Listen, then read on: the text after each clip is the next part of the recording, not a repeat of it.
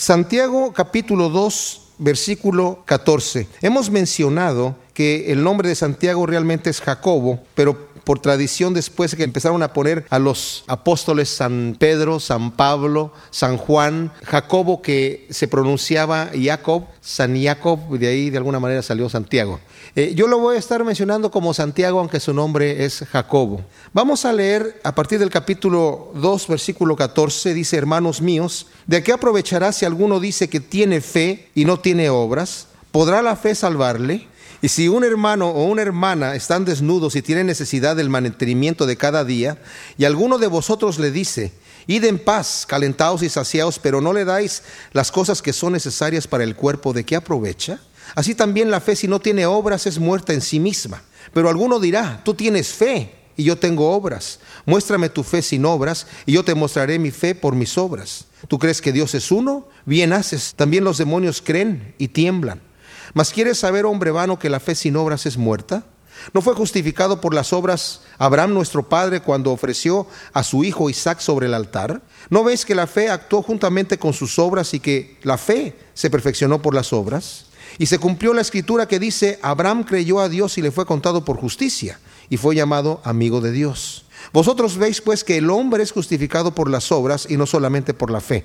Asimismo también Raab, la ramera, no fue justificada por las obras cuando recibió a los mensajeros y los envió por otro camino, porque como el cuerpo sin espíritu está muerto, así también la fe sin obras es muerta. Santiago nos ha venido hablando de la fe desde el principio de su carta porque si vamos al capítulo 1, versículo 2, dice, hermanos míos, tened por sumo gozo cuando os halléis en diversas pruebas, sabiendo que la prueba de vuestra fe produce paciencia. La palabra paciencia es perseverancia, fortaleza. O sea, está diciendo que debemos tener gozo cuando nos hallamos en diversas pruebas. La palabra pruebas tiene dos significados. Puede ser prueba cuando viene alguna situación adversa a mi vida o puede ser tentación, que es incitarme a hacer el mal. Aquí se está refiriendo a alguna situación adversa. Dice, ten gozo cuando estés en alguna situación adversa porque esa prueba en tu vida es la prueba de tu fe. Y esa prueba de tu fe va a producir un buen fruto de fortaleza en la fe. Pedro nos dice que es nuestra fe tiene que ser probada como el oro, y así como el oro se somete al fuego para ser purificado, nuestra fe también es purificada. Y aquí nos está hablando de una fe que tiene la confianza en Dios. Yo no entiendo por qué están pasando estas situaciones en mi vida adversas, por qué Dios las está permitiendo, pero tengo confianza en que Él está haciendo una buena obra. Pedro dice, es mejor que sufras haciendo el bien que haciendo el mal, porque el que sufre haciendo el bien sufre para vida, pero el que sufre haciendo el mal sufre para muerte. Todos vamos a tener pruebas en nuestra vida, los que creen en Dios y los que no, los que confían en Cristo y los que no. A todo mundo le viene lo bueno y lo malo en la vida, pero la promesa que tenemos de parte de Dios, según nos dice el apóstol Pablo en Romanos 8, es que todas las cosas nos ayudan para bien a los que amamos a Cristo Jesús. Y esa es la confianza que tenemos. La prueba de mi fe, la situación adversa que viene a mi vida, va a producir un buen fruto, un fruto de fortaleza. Así como el cuerpo se somete a un ejercicio para tener mayor vigor, la fe se somete a pruebas para tener mayor valor, mayor resistencia, mayor fuerza, mayor vigor. Y luego dice, pero tal vez alguno tiene falta de sabiduría, tal vez no entiende por qué está pasando eso, y a pesar de que tiene confianza en Dios todavía está, pero Señor, ¿por qué permites una situación tan terrible en mi vida? Entonces pídale sabiduría a Dios, pero pida con fe, dices aquí Santiago, no dudando. Y eso también tiene que ver con mi fe. Tengo que pedir con fe. Y este pedir con fe tiene dos propósitos. Pedir sabiendo que Dios me va a responder, pero también la respuesta que yo recibo de parte de Dios, recibirla. No decir, bueno, yo a ver qué me dice Dios y voy a ver si lo tomo o no lo tomo, sino pide con fe. Cuando Dios te diga y te responda, lo vas a tomar por fe. No dudando nada, dice, porque el que duda es un hombre que es inconstante en todos sus caminos y a la tal persona Dios no le responde. Si mi pregunta a Dios es con un corazón sincero, Dios me responde. Dios no escucha una oración cuando yo le digo, Señor, ayúdame a salir de este problema en mi vida que tengo, esta situación que no puedo vencer, pero no todavía. Mañana decido. El Señor no responde ese tipo de oraciones. Señor, dame fuerza para vencer al pecado, pero no hoy, el lunes. El Señor nos responde ese tipo de oraciones. Entonces Santiago nos está hablando aquí de la fe. Y luego nos dice, bienaventurado el varón que soporta la tentación. Esa es la incitación a hacer el mal. Porque una vez que la resista, Dios le va a dar la corona de vida. Eso también tiene que ver con mi fe, porque yo resisto la tentación teniendo la confianza de que voy a recibir un regalo de vida de parte de Dios. Cuando José estaba en Egipto y resistió la tentación de acostarse con la mujer de Potifar, él sabía que si cometía ese pecado iba a quedar mal con Dios y no le convenía. Eso es una verdadera fe. Yo sé que hay un Dios que me va a llamar a cuentas y que me va a recompensar si yo vivo una vida santa. Y esa tentación viene a mi vida, no de parte de Dios, pero Dios la utiliza para fortalecerme también. Porque dice aquí, cuando alguno es tentado, no diga que es tentado de Dios, incitado a hacer el mal, porque Dios no hace eso Dios no puede ser incitado a hacer el mal, ni Él incita a nadie a hacer el mal. Pero puedo ser incitado yo por mi propia carne, por el enemigo, por Satanás, por el mundo, por las costumbres que hay en el mundo, pero no viene de parte de Dios, ¿me entienden? Dice, no, el que es incitado a hacer el mal es de su propia concupiscencia, de su propio deseo carnal surge ese deseo y una vez que ya lo concibe, una vez que empieza a entretenerlo en la mente, concibe el pecado y el pecado una vez que está consumado da a luz la muerte. Y nos dice, no se equivoquen, porque Dios solamente nos da toda buena dádiva y todo don perfecto proviene de Dios. Y en todo esto, Santiago nos está hablando de la fe. Y nos dice, pero también por lo mismo, todo hombre debe ser tardo para hablar, pronto para oír y tardo para airarse. Pero no basta ser oidor hay que ser tardo para hablar y pronto para oír, pero oír no es suficiente, sino que tienes que oír con fe, tienes que oír y poner por obra, porque si tú oyes y no pones por obra, es como una persona que se consideró en el espejo y cuando se va se olvida. Y es semejante a lo que Cristo dijo, es semejante al hombre, el varón prudente dice, que oye mis palabras Está bien oír las palabras de Cristo, dice, pero que las oye y las hace. Lo voy a comparar a ese varón prudente que edificó su casa sobre la roca y que cuando vino la tempestad permaneció firme. Pero el que es imprudente es el que escucha mis palabras. Qué bueno que escuchó las palabras, pero no es suficiente escuchar las palabras, sino que edificó su casa sobre la arena porque no las puso por obra. Y cuando viene la tempestad, caen. Bueno, y después continúa, dice, si alguno se cree religioso y no refrena su lengua, se engaña a sí mismo. Y la religión viene a ser la expresión externa de mi fe. La expresión externa de mi fe, la verdadera religión. Y la verdadera religión, dice aquí, es ayudar a los pobres, a las viudas, a los huérfanos, mantenerse limpio de la contaminación del mundo, mantener un testimonio puro. Y luego nos habla también de que si realmente son, tenemos fe, no vamos a estar haciendo distinción de personas, haciendo acepción de personas eh, debido a la, a, la, posición social, debido a la clase social, debido al color de piel que tiene, debido al país de donde procede, porque Dios no hace esas cosas. Pero saben, nosotros vivimos en este momento en un mundo, en el siglo XXI, en donde tenemos muchos peligros que los podemos ver en el Internet si nosotros sentamos a ver qué peligros hay. Eh, tenemos terrorismos, tenemos crimen, tenemos secuestros, tenemos bombas nucleares que los países de Medio Oriente, que son bastante agresivos, están desarrollando. Corea del Norte. Y bueno, podemos darnos cuenta de la cantidad de peligros mundiales que hay. Y son peligros reales, pero palidecen comparados a tener nosotros una fe falsa. ¿Por qué? Porque los peligros actuales son temporales, pero el peligro de tener una fe falsa es eterno. Fíjense lo que dice el versículo 14 que acabamos de leer. Hermanos míos, ¿de qué aprovechará si alguno dice que tiene fe? O sea, dice que tiene fe y no tiene obras. ¿Podrá la fe salvarle? Dice Reina Valera. Realmente debía haber sido traducido. ¿Podrá esa clase de fe salvarle? ¿Qué clase de fe es esa? Y nos va a hablar que esta fe es una fe falsa, es una fe nula. En el versículo 17 dice que esa fe es muerta. En el 20 dice que es estéril o inútil. Aquí traducido nuevamente incorrectamente en Reina Valera dice que es muerta, pero es estéril o inútil. Y luego en el versículo 26 vuelvo a decir que ese tipo de fe que no tiene producto, que no tiene obras, es muerta. Aquí no está contradiciendo Santiago al apóstol Pablo que dijo que nuestra salvación viene por fe y no por obras. En Efesios 2, del 8 al 10, fíjense, voy a demostrar aquí que no contradice Jacobo o Santiago a Pablo, porque en Efesios el apóstol Pablo nos está hablando aquí también de la fe, de que somos salvos por la fe, y nos dice en el 2.8, porque por la gracia sois salvos por medio de la fe, y esto no es de vosotros, pues es don de Dios, no por obras para que nadie se gloríe. Aquí obviamente decimos, no, se está diciendo lo contrario a lo que está diciendo Santiago, porque Santiago dice, yo te voy a mostrar mi fe por mis obras, tú tienes una fe sin obras. Somos salvos por fe y no por obras. Pero continuemos leyendo y dice, porque somos hechura suya, creados en Cristo Jesús, ¿para qué? Para buenas obras. Entonces, si hay obras, no las que estoy tratando de hacer para ser salvo, porque por eso esas no sirven, como dije, somos hechura suya por medio de la fe, creados en Cristo Jesús para buenas obras, las cuales Dios preparó de antemano para que anduviésemos en ellas. Lutero incluso dijo, somos salvos por la fe sola, pero la fe que salva no está sola. Somos salvos solo por fe, pero la fe que salva también viene acompañado por los frutos, que son las obras a las cuales se refiere aquí Santiago. Aquí no se trata de las obras que son para alcanzar la salvación, sino de las obras que son fruto de la fe.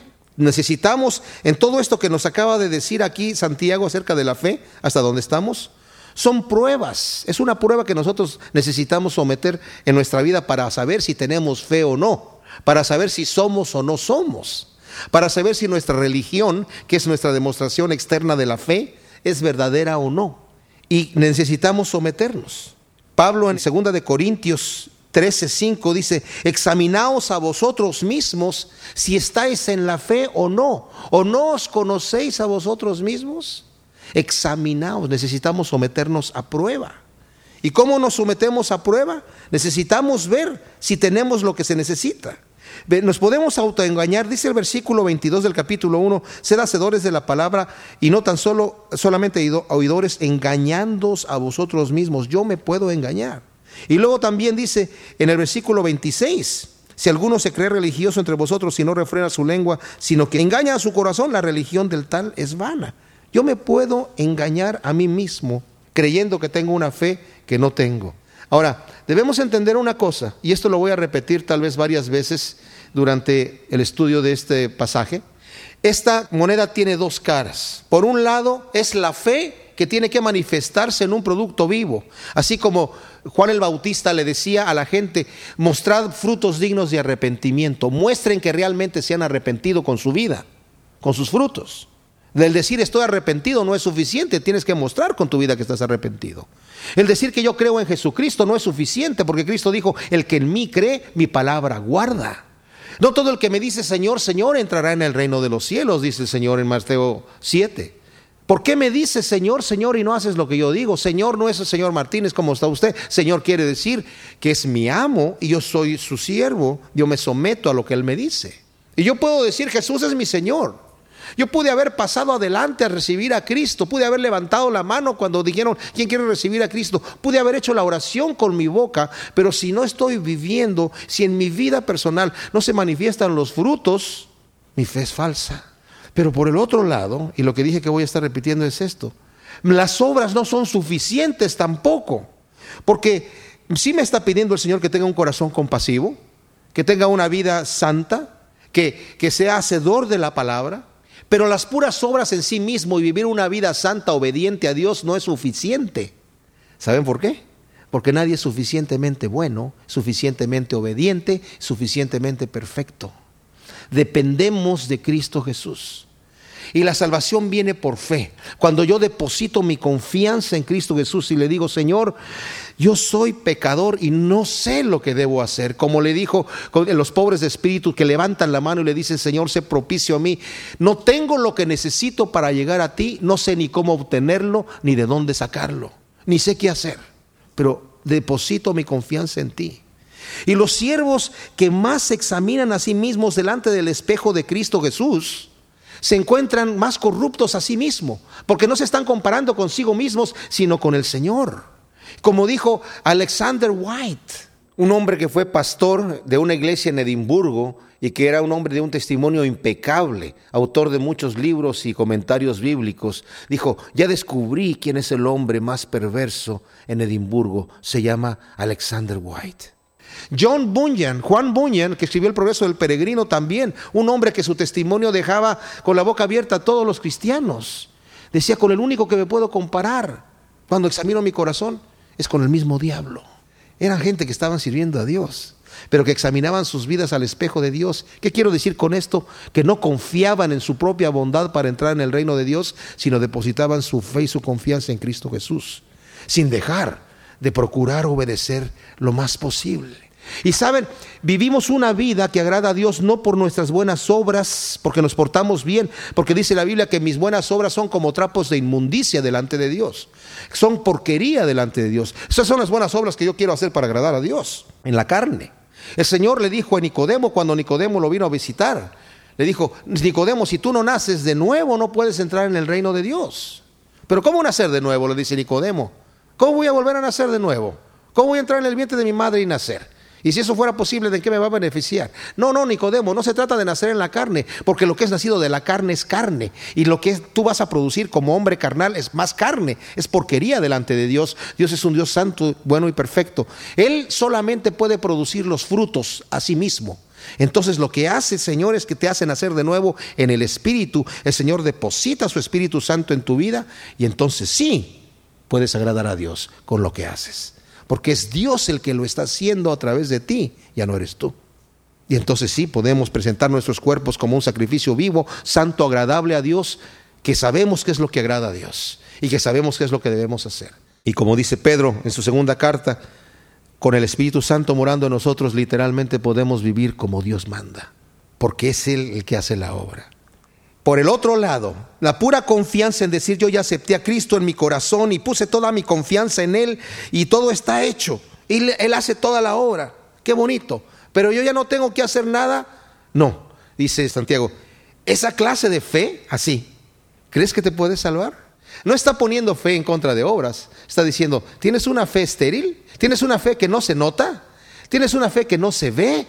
¿Tú crees que esa fe te va a salvar? ¿Vives igual que como vivías antes? ¿Vives igual que todos los demás? ¿No eres diferente? ¿La gente no ve en ti a Cristo? ¿Tú crees que esa fe te va a salvar? La respuesta es, no, no te está salvando ni te salvará. La fe es cuando realmente depositas tu confianza en el Señor y dejas que el Espíritu Santo obre en ti la obra y produzca los frutos. Y entonces digas, Señor, Señor, qué bueno que lo confesaste con tu boca, porque la Biblia dice, y no se contradice, Pablo dice, el que confiese con la boca que Jesús es el Señor será salvo, porque con la boca se confiesa para salvación. Qué bueno. Pero si tú confiesas que Jesús es el Señor y no vives una vida santa, de nada te sirve. Tienes que tener un fruto y de esto nos vas a hablar un poquito más adelante. Nosotros debemos tener cuidado, porque por ejemplo, si una persona en una obra de teatro o en algún juego de niños de disfraces, cuando los niños se disfrazan, ¿verdad? Y se ponen unas máscaras de alguna cosa, de Mickey Mouse o de lo que sea, sabemos que no es Mickey Mouse o quien quiera ser, porque se le notan todas las cositas ahí y se, se, nota. Pero eso no es peligro. Una máscara es una máscara que está, lo que significa es eso, es algo que está enfrente de la cara, un antifaz, algo que está enfrente de nuestra faz. Pero sabemos que eso está diseñado para aparentar. Y la apariencia no es peligrosa de ninguna manera. Hay otras cosas que aparentan ser, como puede ser un billete falso. Ok, me pagan con un billete falso, que se ve auténtico. Y cuando llego al banco a canjearlo me dicen, ¿sabe qué, señor? ¿Quién le dio esto? No, pues un tipo que me pagó es falso.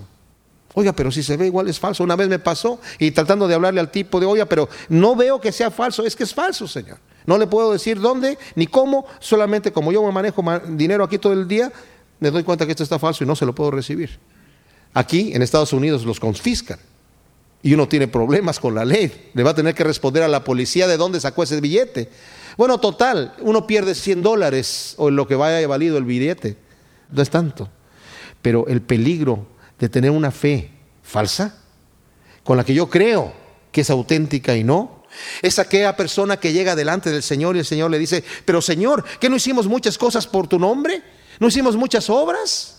¿Que no se trataba de hacer obras? Hicimos muchas obras, echamos fuera demonios, sanamos muchos enfermos, grandes campañas.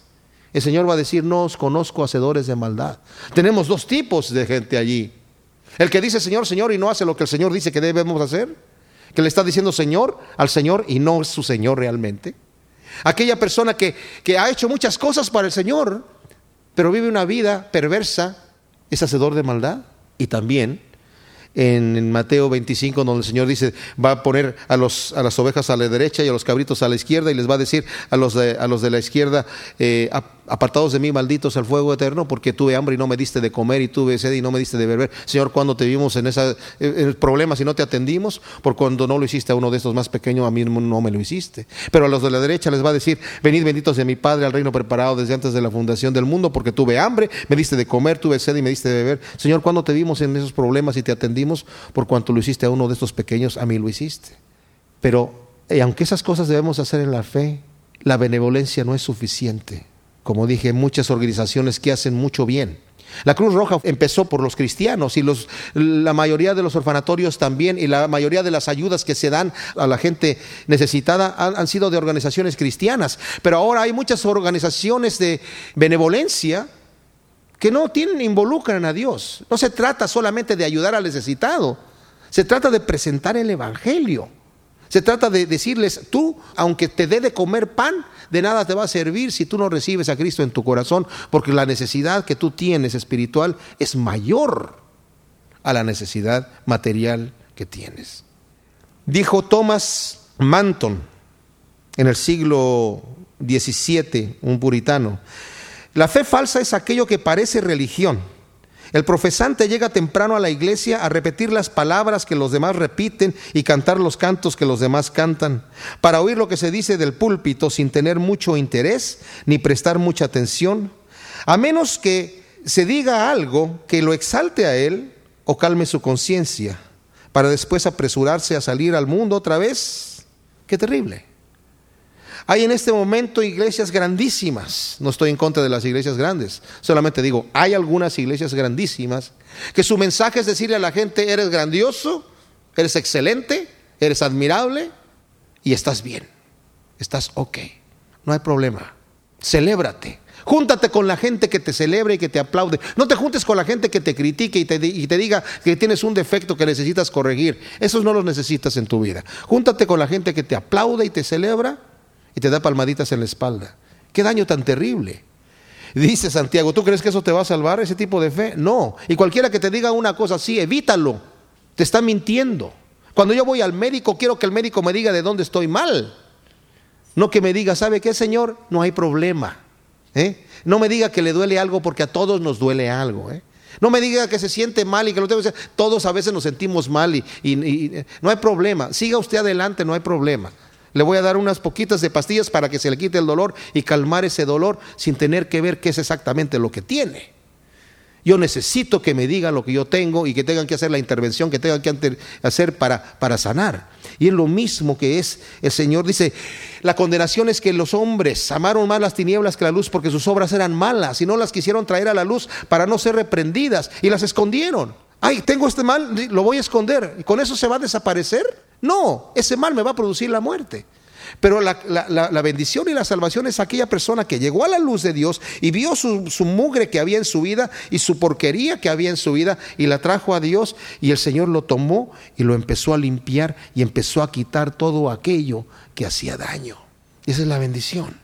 Esa es la bendición de traer nuestra vida a la luz de Cristo. No necesito que me digan qué grandioso eres y estás bien. Necesito que me digan, ten cuidado. Necesitas estar fijándote en donde pisas. Cuida y no descuides la salvación que Dios te ha dado.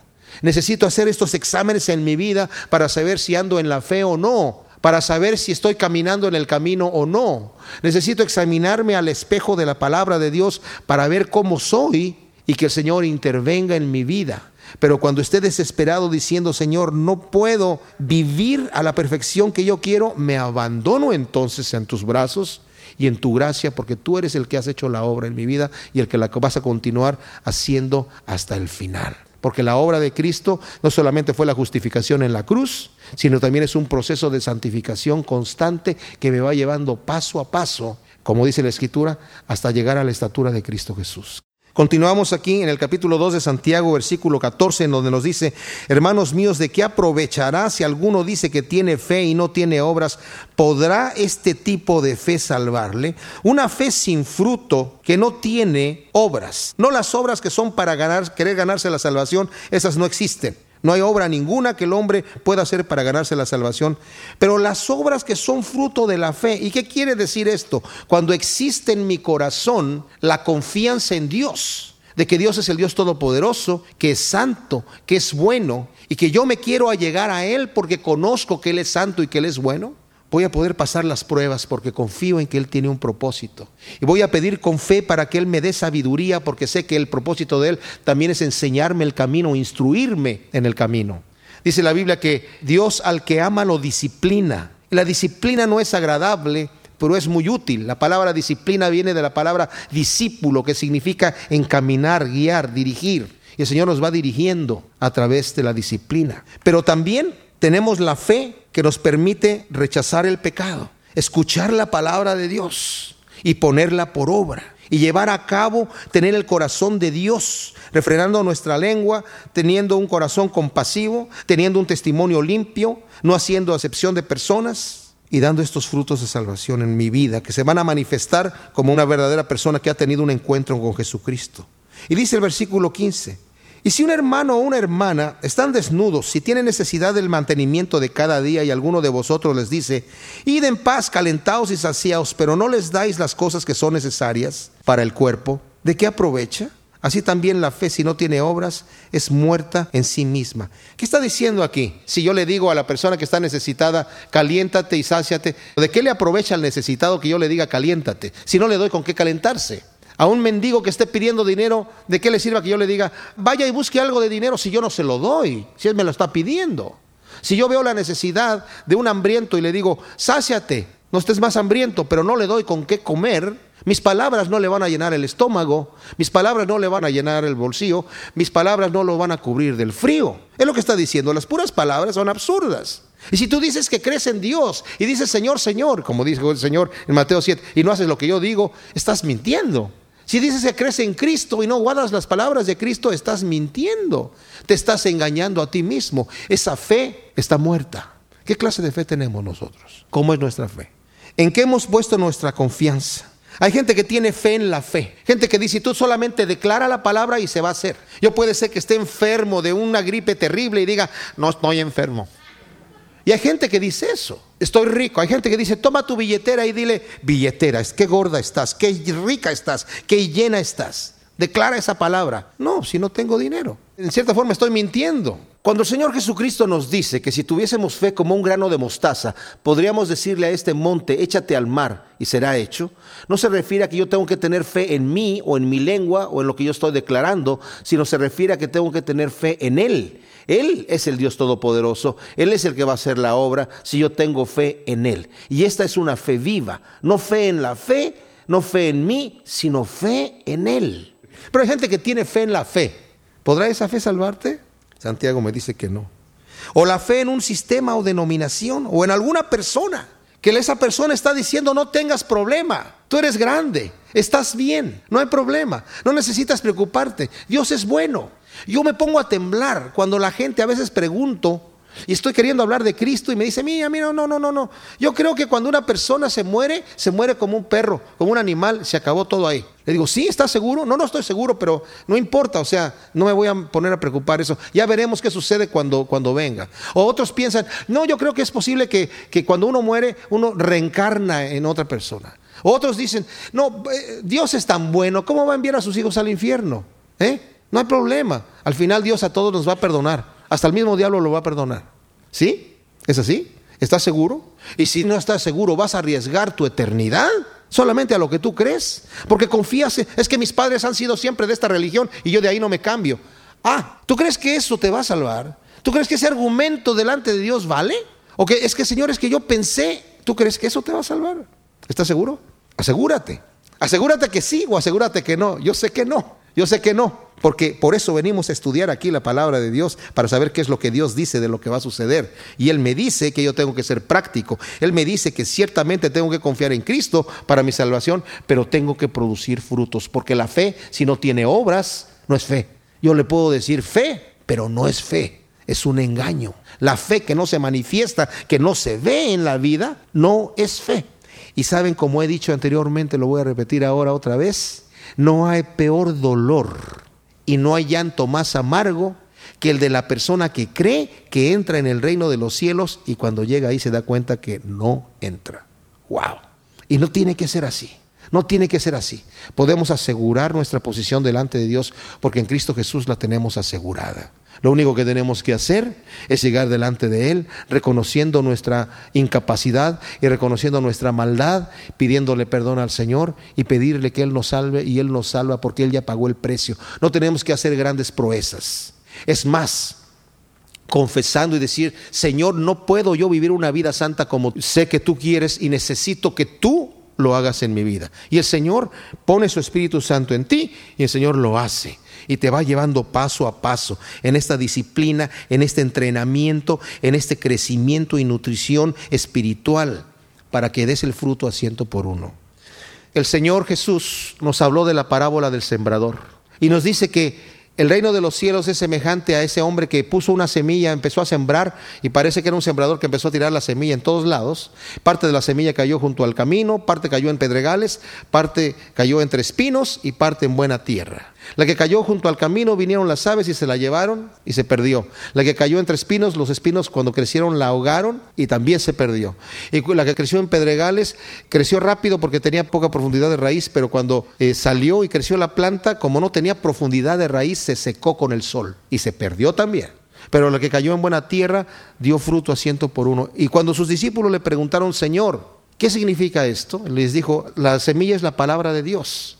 Y la que cayó junto al camino es aquella persona que oye la palabra y no la entiende. Le entra por un oído le sale por el otro. El enemigo la arrebata de su corazón y al rato se le olvida lo que escuchó. El que cae entre espinos es aquella persona que escucha la palabra, pero después los afanes de esta vida, el dinero, eh, los placeres y las cosas de este mundo lo atraen y lo desvían y lo hacen infructuoso y se pierde. Tampoco produce nada se destruye.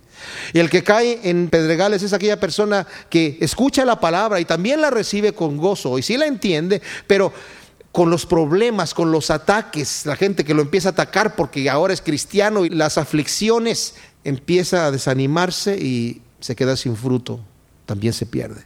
Pero la que es sembrada en buena tierra es aquella persona que entiende la palabra, la lleva a su corazón y la pone por obra y produce fruto a ciento por uno.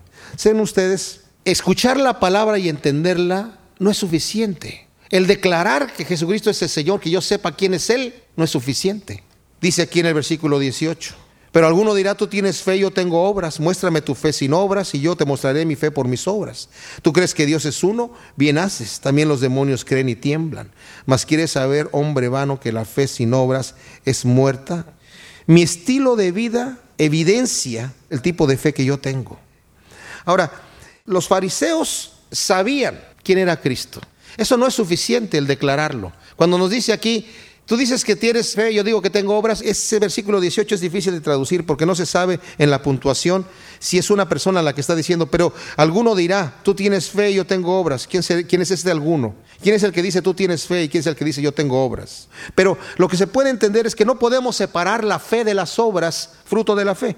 No se pueden separar, vienen juntas. La fe sin obras está muerta, dice. La fe sin obras es estéril. La fe sin obras no es fe. La fe tiene que tener obras para que sea fe. Para que Cristo diga, este realmente cree en mí, es porque guardó mi palabra, como él dice. El que cree en mí guarda mi palabra. Y podemos concluir, el que no guarda mi palabra, no cree en mí, aunque lo diga de su boca. Aunque confesó con su boca que yo soy el Señor. Y para esa prueba, para demostrarlo, dice, ¿tú crees que Dios es uno? Qué bien. Era una oración que decían los judíos. Oh Israel, tu Dios, tu Dios uno es. Lo decían en la mañana, lo decían en la tarde, todo buen judío lo decía dos veces al día. Dice, ¿tú crees que Dios es uno? Qué bien. Demuestras que tienes más de dos neuronas en la cabeza. Pero ¿sabes qué? Los demonios también creen eso y tiemblan. Ellos por lo menos tiemblan, hay gente que ni tiembla. Y, y, el creer que Dios es uno, el creer que Cristo es el Hijo de Dios, el creer que Cristo murió por los pecados de la humanidad, no me saca fuera del salón de clases de los demonios. Ahí estoy con ellos sentado. Estoy sabiendo lo mismo que ellos. Y ellos están temblando además. Tienen un punto arriba de, la persona que solamente lo declara por, pura inteligencia o de labios afuera. ¿Ustedes creen que los que mataron a Cristo Jesús sabían que Cristo era el Hijo de Dios? Sí lo sabían, fíjense. En Lucas capítulo 20, se los voy a demostrar, el capítulo 20, a partir del versículo 9, Cristo está hablando de una parábola que dice así, Comenzó luego a decir al pueblo esta parábola, un hombre plantó una viña y la arrendó a labradores y se ausentó por mucho tiempo. Y a su tiempo envió un siervo a los labradores para que le diesen del fruto de la viña. Pero los labradores les golpearon y le enviaron con las manos vacías. Volvió a enviar a otro siervo, mas ellos a este también golpeando y afrentando le enviaron con las manos vacías. Volvió a enviar un tercer siervo, mas ellos también a este echaron fuera herido. Entonces el señor de la viña dijo, ¿qué haré? Enviaré a mi hijo amado, quizás cuando lo vean a él le tendrán respeto, mas los labradores al verle discutían entre sí diciendo, este es el heredero, venid, matémosle para que la heredad sea nuestra. Y le echaron fuera de la viña y le mataron. ¿Qué pues les hará el Señor de la viña? Vendrá y destruirá a estos labradores y dará su viña a otros. Cuando ellos oyeron esto, dijeron, Dios nos libre. Fíjense, ya se están asustando, están entendiendo la parábola que se está refiriendo a ellos. Pero él mirándolos les dijo, ¿qué pues es lo que está escrito? La piedra que desecharon los edificadores ha venido a ser cabeza del ángulo. O sea, se está refiriendo a él mismo. Todo el que cayere sobre aquella piedra será quebrantado, mas sobre quien ella cayere le desmenuzará. Y el versículo 19 es interesante. Procuraban los principales sacerdotes y los escribas echarle mano en aquella hora porque comprendieron que contra ellos había dicho esta parábola, pero temieron al pueblo. Ellos sabían, este es el hijo enviado, este es el hijo que el Señor está enviando. ¿Y saben qué hicieron? Dijeron, matémosle. Y lo mataron. Y ya saben cuál es el fin. Y por eso dijeron, Dios nos libre.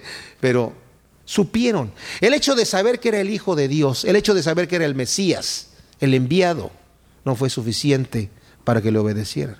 Nicodemo cuando llegó a entrevistarse con el Señor Jesucristo en el capítulo 3 de Juan, dijo, Maestro, era un fariseo, sabemos que vienes de Dios, porque las obras que tú haces es imposible que alguien las haga a menos que venga de Dios. Ya lo sabemos, lo hemos discutido. Aunque lo sabían, lo crucificaron. Cuando Jesucristo un día estaba saludando a un ciego que había sanado y él no lo había visto al Señor porque le untó lodo en los ojos y luego le dijo, ve y lávate en el estanque. Entonces vio en el estanque, pero no vio al, al Señor. Después el Señor lo vio delante en el templo y le dijo, ¿tú crees en el Hijo de Dios? Le dijo, ¿quién es, Señor, para que crea en Él? Y le dijo, yo soy el que habla contigo. Y sí creo, y se arrodilló y lo adoró. Y los fariseos cuando lo vieron de lejos se burlaron y dijeron, Señor, ¿y nosotros también estamos ciegos? Y les dijo, si ustedes estuviesen ciegos no tendrían pecados. Pero como ven, como saben quién soy, el pecado permanece. Pero eso no fue suficiente. El creer no es suficiente. Tiene que haber en mi vida la manifestación de que yo tengo confianza en el Señor y que sé que tengo que someter mi vida a Él y que tengo que producir frutos en mi vida dignos de arrepentimiento y tengo que producir frutos que manifiestan que yo tengo confianza en Dios. Y luego nos da unos ejemplos aquí. Nos dice, ¿no fue justificado por las obras Abraham nuestro padre cuando ofreció a su hijo Isaac sobre el altar? ¿No ves que la fe actuó juntamente con sus obras y que la fe se perfeccionó por las obras? Y se cumplió la escritura que dice, Abraham creyó a Dios y le fue contado por justicia y fue llamado amigo de Dios. Vosotros veis pues que el hombre es justificado por las obras y no solamente por la fe. Asimismo, también Raab la ramera no fue justificada por las obras cuando recibió a los mensajeros y los envió por otro camino. Porque como el cuerpo sin espíritu está muerto, así también la fe sin obras está muerta. Nos pone Abraham como el primer testigo de lo que está diciendo, el patriarca Abraham. Y saben, tal vez hubiese sido que hubiese escrito primero el versículo 23 y luego el 21 y 22. Porque dice, se cumplió la escritura que dice, Abraham creyó a Dios y le fue contado por justicia y fue llamado amigo de Dios. Esto, en la forma en la que lo tiene escrito aquí, ha dado ocasión de que mucha gente se burle de la epístola de Santiago y diga, algunos he escuchado que dicen, Santiago escribió esto en la carne. Qué terrible, porque no entienden lo que está diciendo Santiago. ¿Por qué? Dicen esto, porque Pablo dice en Romanos y en muchas otras partes que cuando Abraham creyó a Dios cuando Dios le prometió que iba a su descendencia a ser como las estrellas de los cielos, aún antes del pacto de la circuncisión. En ese momento, como nos dice Génesis 15, Abraham creyó a Dios y le fue contado por justicia. Porque Génesis 15 dice que Abraham estaba triste porque no, no podía tener hijos, su esposa era estéril. Y en cierto momento el Señor lo saca a Abraham, le dice, Abraham, no tengas cuidado, yo te voy a proteger, te voy a bendecir sobremanera. Y le dice Abraham, sí Señor, pero ¿De qué me sirve que me hagas tan rico y que me bendigas tanto si no tengo descendencia? Y el que me va a heredar va a ser mi, esclavo Eliezer. Y le dijo, no te va a heredar este esclavo. ven afuera, ¿ves las estrellas de los cielos? Sí, Señor, ¿las puedes contar? No, no las puedo contar.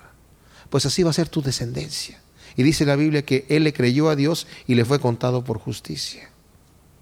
Esto quiere decir que Abraham, aunque tenía esta tristeza en su corazón, en el momento que el Señor lo sacó afuera, le dijo, Abraham, mira, ve las estrellas de los cielos, sí, Señor, ¿las puedes contar? El Señor sabía que no. No, no las puedo contar, Señor. Yo ya sé, Pues tampoco vas a poder contar tu descendencia de tanta que va a ser. Y Abraham creyó, ¿saben qué dijo? Yes. Le creyó al Señor y le fue contado por justicia. Dios sabía que le creyó. Abraham sabía lo que había en su corazón. Pero cuando nosotros leemos en el capítulo 22 de Génesis el acontecimiento que nos narra aquí, pasaron ya muchos años. Después de 25 años le da al hijo. Y una vez que nace el hijo, que el hijo ya tiene aproximadamente unos 30 años o veintitantos años, le dice, Abraham, sí Señor, quiero que me sacrifiques a tu hijo, a tu único hijo Isaac. Y Abraham no le dice, Señor, ¿qué? No levante el puño a decirle, ¿qué clase de Dios eres tú? Yo pensaba que eres un Dios santo. Yo no, no pensaba que eras como de los dioses de allá de Ur, de los caldeos de donde me, me llamaste, que ellos aceptan sacrificios humanos. Yo pensé que tú eras un Dios santo. Tú me prometiste una descendencia como las estrellas de los cielos. Y me dijiste que no, que no a través de Ismael, porque él también iba a tener, sino a través de Isaac. Y nació Isaac. Y él no se ha casado. Y además, ¿te esperaste 25 años para dármelo? Hasta que yo tuviera 100 años. ¿Y ahora quieres que lo sacrifique? ¿Qué clase de Dios eres tú? No. Abraham se levantó temprano y fue tres días de camino al monte Moría. Esos tres días significan también los tres días y tres noches que el Señor estuvo muerto en la, tumba, porque así también estaba muerto ya su hijo en la mente de Abraham. Y fue al monte Moría, que también es el monte Calvario, el mismo monte. Y al pie del monte dejó a sus siervos allí y le dijo a su hijo, tráete la leña, eh, tráete el cuchillo y, vamos el fuego y vamos a sacrificar allá. Y dice, y dijo, sí, pero está la leña, el cuchillo, el fuego, pero ¿dónde está el animal que vamos a sacrificar? Y le dice, el Señor se proveerá a sí mismo de sacrificio allá arriba, tú él. Y cuando llega allí, también su hijo le dice, cuando le dice a su papá, tú eres el sacrificio, hijo. Él no, él no violentó a su padre, que pudo haberlo hecho fácilmente, le pudo haber dicho, ¿qué estás chocheando? Ya como que Dios te dijo que me mataras, ¿no? Pero no hizo eso. Como cordero no abrió su boca también, como símbolo también de Cristo. Se sometió. Y cuando Abraham levantó el cuchillo, en la mente de Abraham su hijo ya estaba muerto. Él no sabía que el ángel le iba a decir, detente, detente, Abraham, que Dios sabe que le amas, que no le has negado a tu hijo, a tu primogénito. Él no sabía eso. Nos dice en eh, Hebreos que él pensaba que Dios lo iba a resucitar de los muertos. Y esto es impresionante, porque saben una cosa, Abraham estaba pensando, Dios me dijo que en Isaac me va a ser llamada descendencia, Isaac no tiene hijos, y yo lo voy a matar y se va a morir. Y yo no sé cómo le va a hacer Dios, pero una cosa sí sé, que no me va a fallar. Y eso es fe, mis amados, eso es fe. La fe de Abraham era tal que no cuestionó los propósitos de Dios. Como Job, que dijo, no sé por qué Dios me está enviando estas calamidades a mi vida si yo he sido justo. Eh, Abraham no cuestionó los propósitos de Dios. Él sabía que Dios era justo, él sabía que Dios era bueno, que le había prometido que lo iba a bendecir y lo iba a bendecir, que le había prometido descendencia en Isaac y sabía que iba a cumplir su palabra. Él, aún en medio de la tragedia y de la prueba, descansó en la bondad de Dios, descansó en la fidelidad de Dios y eso, mis amados hermanos, es una fe madura. Ahora, él le dice, Dios ya sabe que le amas. ¿Que no sabía Dios eso? Claro que lo sabía, pero nosotros no. Nosotros no. Y por causa de nosotros, para que sepamos que la fe que tuvo Abraham desde el principio se probó, se manifestó que era auténtica varios años más tarde, que la fe de Abraham era auténtica. ¿Cómo es nuestra fe? ¿Cómo es nuestra fe? Raab, una prostituta que vivía en las murallas de Jericó, la primera ciudad que fueron a conquistar el pueblo de Israel cuando entraron a la tierra prometida. Y enviaron a los espías y los espías para disimular, pues entraron en la casa de la prostituta. Y Raab pudo haber dicho, ¿saben qué? Llamen al rey y díganle que aquí hay dos espías y los vamos a echar y los vamos a matar porque estos nos vienen a destruir. Ella sin decir nada va y los esconde, que no sepan que están aquí. Y el rey supo, la gente se dio cuenta que llegaron y entraron en la casa de la prostituta y le dijeron, vinieron dos espías del pueblo de Israel y están en la casa de Raab la prostituta. Y el rey manda ahí a sus siervos por la gente. ¿Dónde están? Ya se fueron, les dice la Raab. Acaban de salir por la ventana y si corren los van a alcanzar. Y se van los tipos. Entonces luego sube a ver a los dos espías que había ella guardado y había protegido y les dice, yo sé que Dios les va a entregar esta ciudad porque hemos oído cómo Dios abrió el mar y, los hizo pasar en seco el mar rojo. Y también hemos oído las derrotas que han tenido de la gente que los ha querido atacar hasta llegar acá, cómo Dios los ha entregado en las manos de ustedes. Y sabemos que Dios les va a entregar esta ciudad. Por lo tanto, yo les pido que cuando lleguen a conquistar esta ciudad, ustedes tengan misericordia de mí. ¿Y saben un detalle? Impresionante la fe de, Raab, porque toda la gente sabía eso, pero la única que actuó de esta manera fue Raab. ¿Saben ustedes cómo entró el pueblo de Israel a, Jericó? Rodearon la ciudad como el Señor les instruyó, gritaron y el muro se derrumbó hacia afuera. La casa de Raab estaba en el muro, pero la parte donde estaba la casa de Raab no se derrumbó. Dios intervino milagrosamente y Raab ya lo sabía que eso iba a pasar. ¿Qué clase de fe tenía una prostituta de la tierra de Canaán, de un pueblo malvado, por solamente saber que Dios era, puso por obra, así como Abraham, su fe. Dice aquí, porque la fe sin obras es muerta. Así como el cuerpo sin espíritu, la palabra es neuma, sin aliento. Está muerto. Un cuerpo que no se mueve, que está inerte allí, sin respirar, sin movimiento, sin reacción, está muerto. La fe que no se mueve, que no respira, que no tiene obras, está muerta. ¿Qué clase de fe tenemos nosotros? Necesitamos examinarnos a nosotros mismos. Padre, te damos gracias por tu palabra y te pedimos que ciertamente podamos examinarnos, podamos ver qué clase de fe tenemos, Señor, para confiar en ti en medio de las pruebas y de las luchas, para, Señor, ser compasivos y saber que tenemos vida eterna en ti y vivir esta vida sabiendo que estamos empezando pero que tú estás allí siempre, Señor, atento, mirándonos, no como un juez para castigarnos, sino como un Padre amoroso para cuidarnos. Te amamos en el nombre de Cristo Jesús. Amén.